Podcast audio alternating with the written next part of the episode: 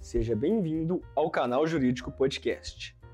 Neste episódio, os professores Nelson Rosevaldi e Felipe Braga Neto analisam o tema Lei da Liberdade Econômica e os princípios contratuais.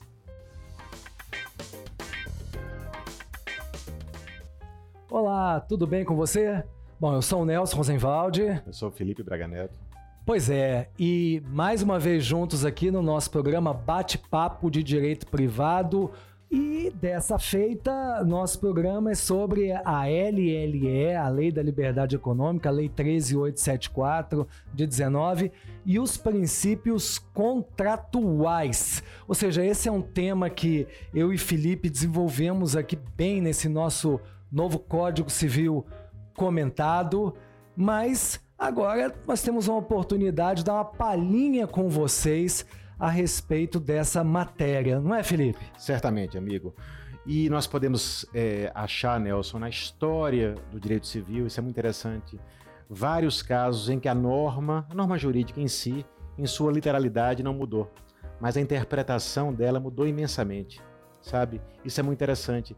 Para a gente, às vezes, é, Pontes até dizia que a, o primeiro pendor dos intérpretes diante do novo Código Civil de nova lei é para a literalidade.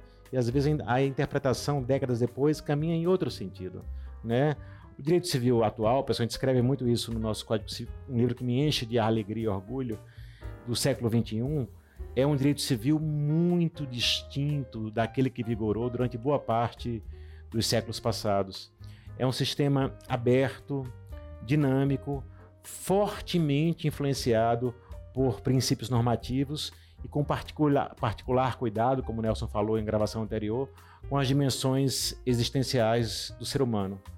O direito civil hoje, pessoal, promove um diálogo entre as conquistas conceituais da tradição e as mudanças espantosas dos nossos dias. Concluo com a frase: o sistema jurídico, antes estático e fechado, agora aberto e dinâmico, exige soluções que dialoguem com essa complexidade. À luz desse pano de fundo, amigo, eu te pergunto como seria a relação dessa nova lei da liberdade econômica, por exemplo, com a boa-fé objetiva? Perfeito, Felipe. E já que o nosso tema é a LLE, de forma simpática a gente fala LLE em vez de Lei da Liberdade Econômica e Princípios Contratuais, vamos começar então com a relação dela com a boa-fé objetiva. Porque uh, tem um conceito clássico que todos conhecem de exurropo do contrato como a vestimenta das operações econômicas. E a LLE, ela corrobora esse conceito porque o contrato ele passa a ser visto como um instrumento jurídico de alocação de riscos.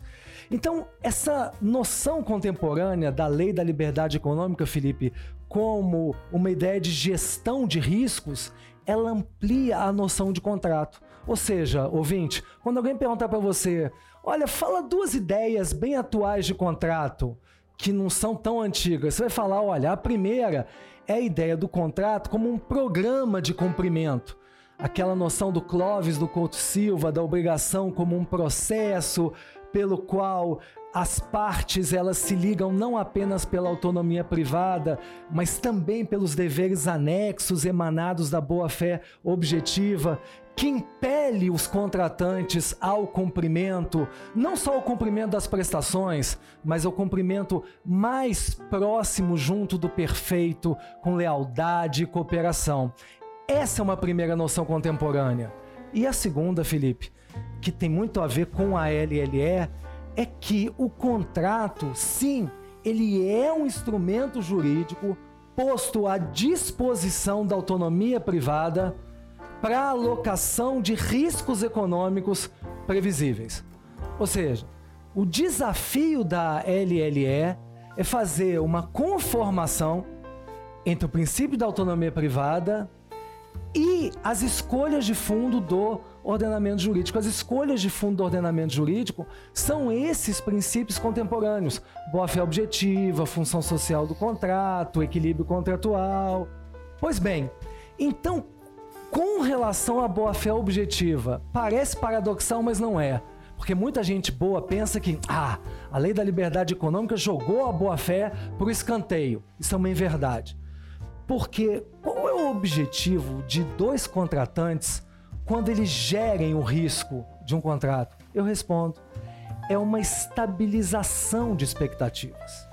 E a boa-fé objetiva, Felipe, essa boa-fé normativa, essa ideia de lealdade, confiança, de Nelson enxergar o Felipe não como um antagonista, mas como um idêntico titular de direitos fundamentais, como um parceiro, cria uma ideia de um arquétipo. Qual que é o arquétipo? O arquétipo é que a conduta esperada em tese é a conduta devida pelos contratantes.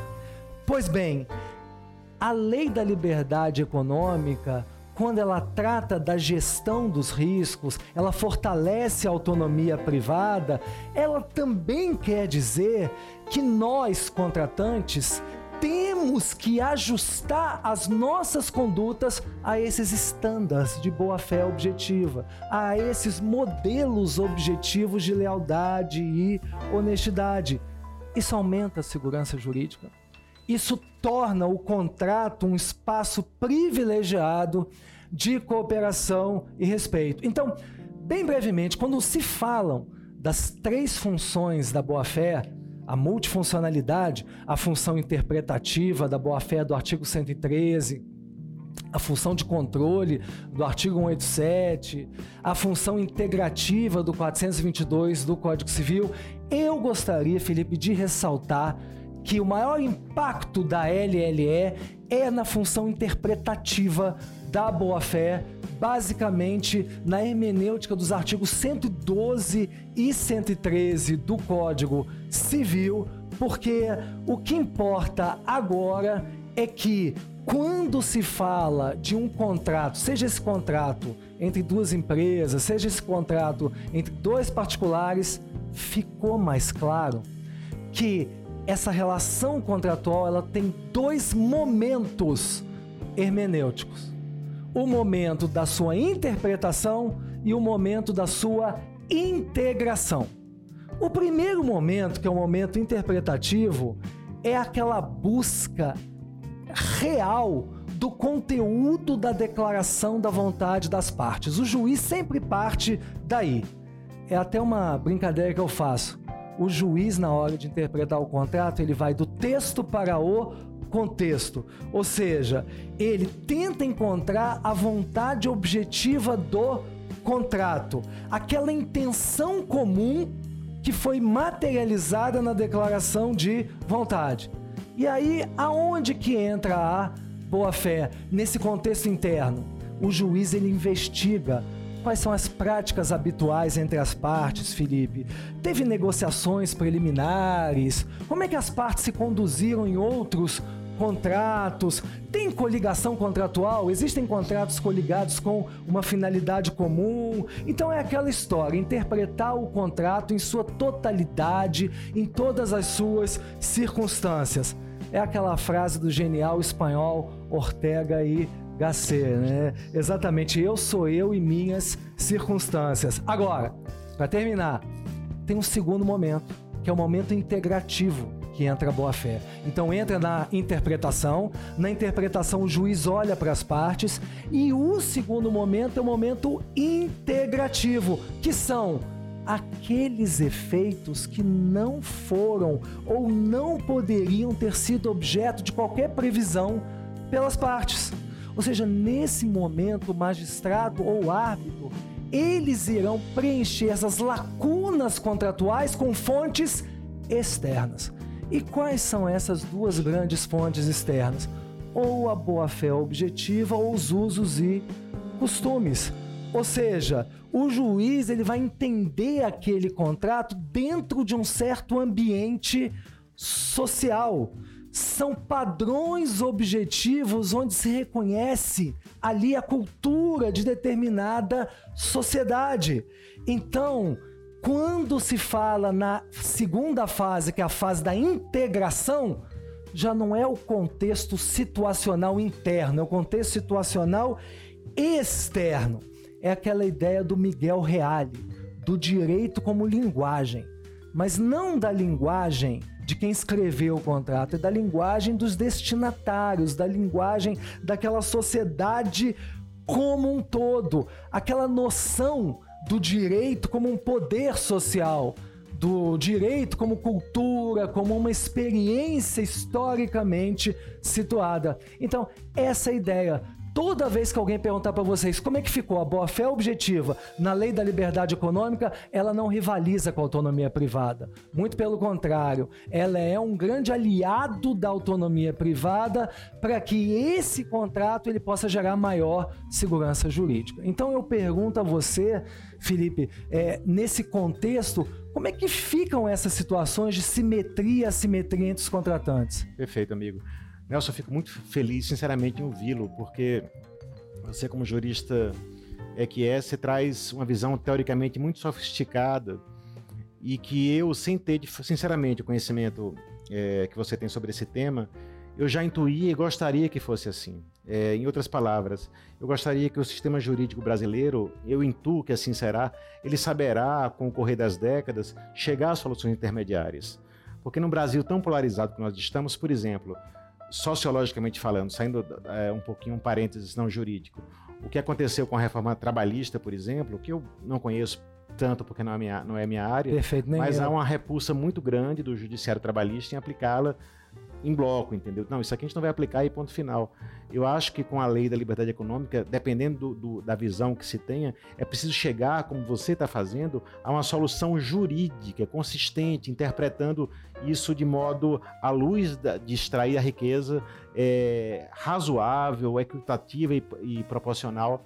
Nós temos instrumentos para isso. Então é isso, você conjugou o que eu gostaria de, de chegar.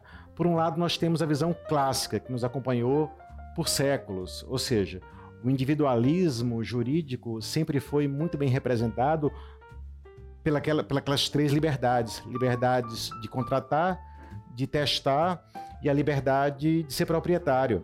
Enfim, o direito civil, por alguns séculos, sempre foi o direito civil da autodeterminação patrimonial. Exato. Embora bastante seletiva, nós sabemos. Hoje, você até falou isso numa gravação anterior nossa, o direito civil caminha em direção a espaços mais generosos, normativamente mais generosos, de autodeterminação nas relações existenciais. Esse é o grande passo, Nelson, ou pelo menos um deles, do direito civil no século XXI. Então, nós sabemos hoje que a Constituição e os direitos fundamentais é, colorem, por, por assim dizer, é, as dimensões privadas do existir. Quer dizer, essa, esse dualismo entre autonomia e boa-fé que você tão bem colocou. A visão contemporânea, por exemplo. As perguntas hoje são outras. É, se nós fizer, fiz, fizéssemos essa ponderação do texto do contexto. Falando do contexto aqui. Houve quebra de confiança, o princípio da confiança. Houve comportamento contraditório, o princípio do venire contra facto no próprio. Uma das partes adimpliu substancialmente a sua, a sua prestação, o princípio do adimplemento substancial. A desproporção entre as prestações, é o princípio da equivalência material entre as prestações. Para finalizar, uma das partes frustrou as legítimas expectativas da outra, o princípio da boa-fé objetiva em uma das suas funções. Além disso, hoje o dever de informar, como você já falou antes em outra gravação, se incorporou hoje ao direito contratual contemporâneo como um dever geral de conduta. Então, tudo isso colore e enriquece a interpretação é, dessa lei. Eu iria, amigo, a, a abordar alguns aspectos relativos à relação de consumo, mas eu vou deixar para uma gravação futura. Eu vou só abordar mais um ponto para finalizar e você conclui falando sobre a função social dos, dos contratos. E eu quero dizer o seguinte, para quem está nos ouvindo: essa frase condensa e resume muita coisa importante, pessoal. Retenham isso, tá? Isso vale para as relações civis, isso vale sobretudo para as relações de consumo. A frase é a seguinte: quanto mais desigual, Nelson, for a relação, menor a tutela da autonomia privada. Vou repetir. Quanto mais, quanto mais desigual for a relação, menor a tutela da autonomia privada e maior, mais intensa a proteção dos direitos fundamentais. Eu acho que esse é o ponto que, também que é muito importante da matéria. E concluo minha participação, pessoal, nessa gravação o seguinte, Nelson, que é interessante é, observar, isso a doutrina nem sempre faz, que o conceito, amigo, de vulnerabilidade, ele atravessa horizontalmente o sistema jurídico. Ele atravessa os conceitos de capacidade e incapacidade. Isso é algo óbvio, mas nem sempre dito. Isto é, nós podemos ter vulneráveis que são capazes e incapazes. Uma situação que exige, em regra, uma análise contextualizada. Um idoso, por exemplo, é capaz e pode ser vulnerável. Imagina um idoso, um consumidor idoso perante um plano de saúde. Teremos muito possivelmente um, uma pessoa hipervulnerável, no caso concreto. Já, o capa, já uma criança é incapaz e vulnerável. Enfim, como você já disse mais de uma vez, essas linhas rígidas entre capacidade e incapacidade ficaram no passado e o conceito de contemporâneo de vulnerabilidade ilumina muitas das soluções, inclusive alguns dos problemas que teremos com a LLE. Exato, Felipe. Eu é, acho muito importante essa questão de discussão do nível de ingresso dos direitos fundamentais nas relações privadas, conforme a simetria seja maior ou menor. Por isso que uma das conquistas é um assunto para um outro podcast. Sim da lei da liberdade econômica é essa: criar três sujeitos contratuais. Agora nós temos o consumidor, o civil e fica muito claro também a existência do empresário. E esses contratos interempresariais, a aplicação de direitos fundamentais, ela é muito menos intensa do que nos demais. A aplicação dos direitos fundamentais nas relações interindividuais entre dois civis, ela é média. E a intensidade de ingresso dos direitos fundamentais das relações consumeristas, ela é ampla. Então, esses níveis, eles realmente variam conforme o sujeito, o personagem perfeito, da, perfeito. da relação, exato. E já que eu, Felipe, tive a oportunidade de falar sobre lei da liberdade econômica e boa-fé objetiva, eu acho que um aspecto que se torna ainda mais relevante é e o embate entre autonomia privada e função social do contrato? É um verdadeiro embate ou é um falso embate? Eu gosto sempre de citar o pai de todos, o Miguel Reale, porque quando veio o Código Civil, ele falou: olha, entre as três diretrizes, tem duas aqui que são socialidade e eticidade. E para vocês nunca mais esquecerem, quando alguém perguntar o que é socialidade e eticidade, vocês falem, em matéria de contratos, as duas janelas pelas quais o princípio constitucional da solidariedade penetra nos contratos são artigo 421 e 422, os dois primeiros artigos.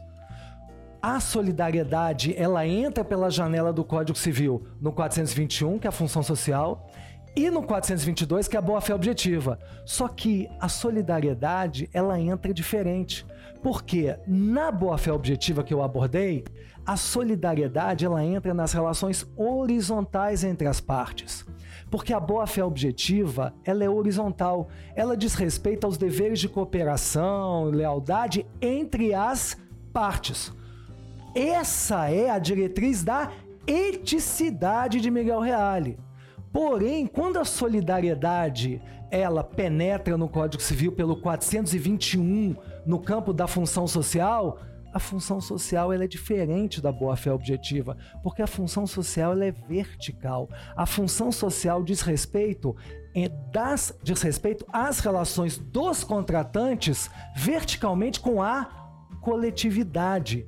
Por isso, já não é mais uma questão de eticidade, é diretriz da socialidade. Mas ambos são irmãos, porque ambos derivam do princípio constitucional da solidariedade e, pensem bem comigo, e fazem uma ponderação com a autonomia privada. Porque a autonomia privada está relacionada basicamente, Felipe, ao princípio da liberdade.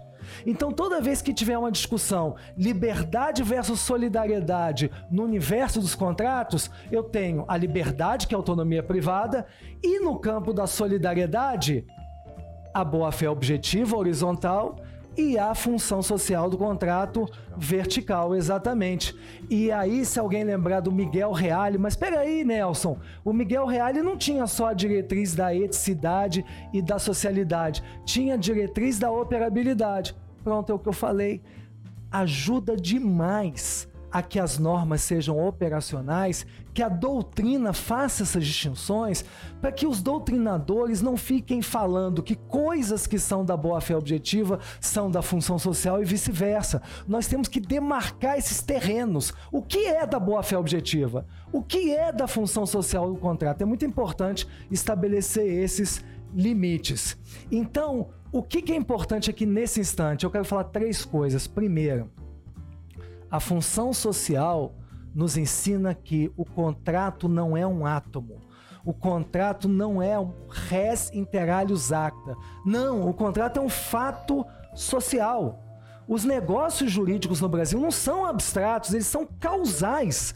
Por quê? Porque qualquer contrato hoje não é só as prestações que as partes estabeleceram. O contrato, ele também é um espaço promocional de fins do ordenamento jurídico. Então, o princípio da função social do contrato, ele é uma cláusula geral, ele é uma norma aberta em constante evolução. E eu acho, humildemente, o ouvinte, ele pode ou não concordar, Felipe, mas a lei da liberdade econômica é um novo passo na evolução da cláusula geral da função social do contrato. Por que isso? Porque a lei da liberdade econômica, logo no seu início, ela explicita qual é o ponto de vista dela sobre o artigo 1 inciso 4 da Constituição. O artigo 1 inciso 4 é aquele que fala sobre o valor social da livre iniciativa, valor social da livre iniciativa. Por quê? Porque a lei da liberdade econômica tem uma premissa. A premissa, Felipe, é a seguinte: quanto maior for o Estado, menor a margem de liberdade do cidadão. Quanto maior o Estado, menor a margem de liberdade do cidadão.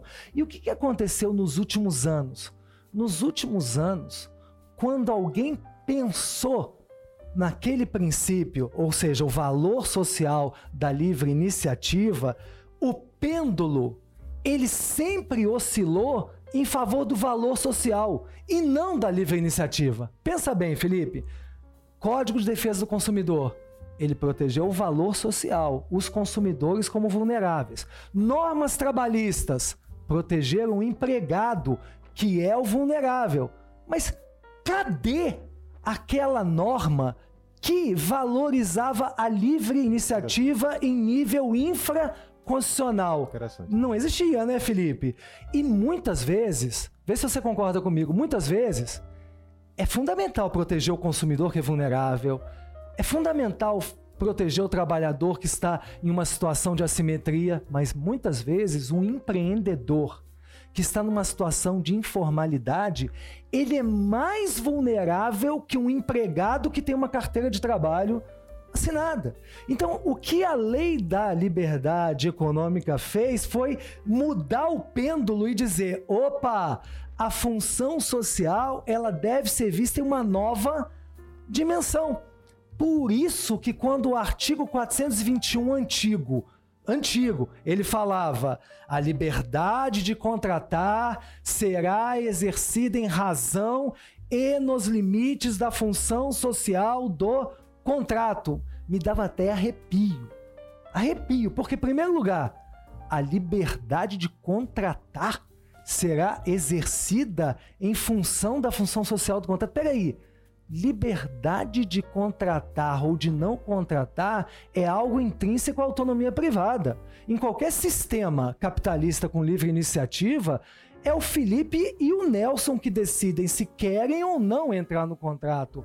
A função social ela não se relaciona com a liberdade de contratar, ela se relaciona com a liberdade contratual. Aí sim, com a liberdade de se estabelecer o conteúdo de contratos, o teor de contratos. Então, essa foi a primeira boa correção: mudar de liberdade de, contra de contratar para liberdade contratual.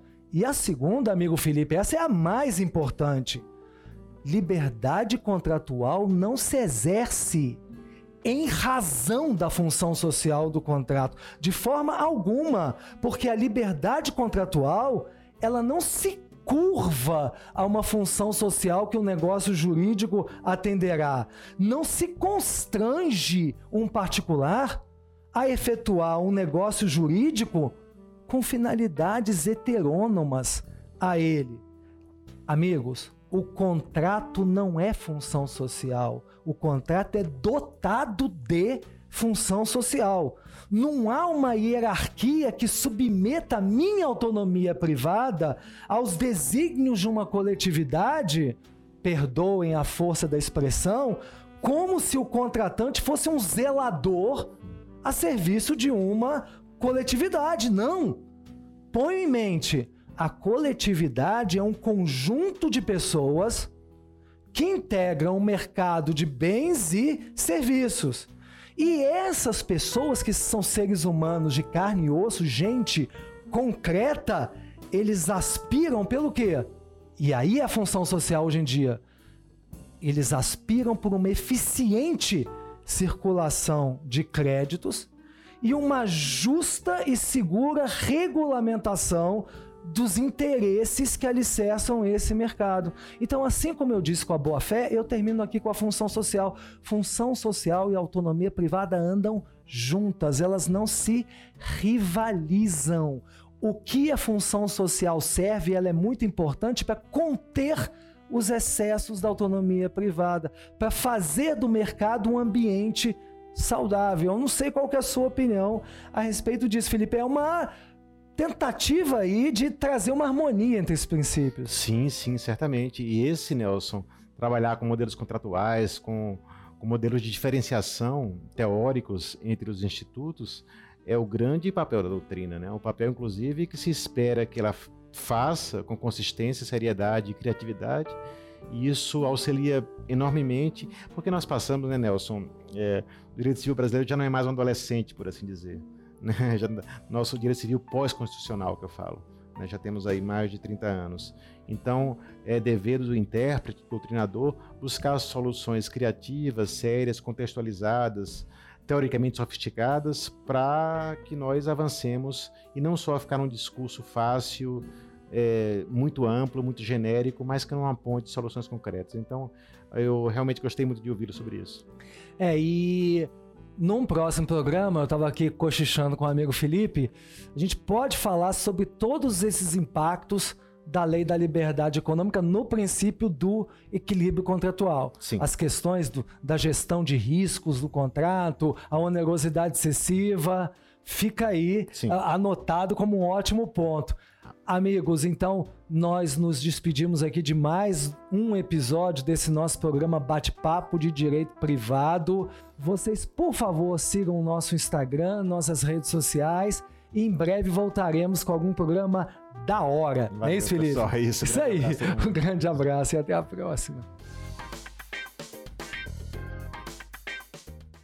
Na plataforma Prime Virtual, você encontra cursos online sobre este e outros temas do direito. Acesse www.primevirtual.com.br.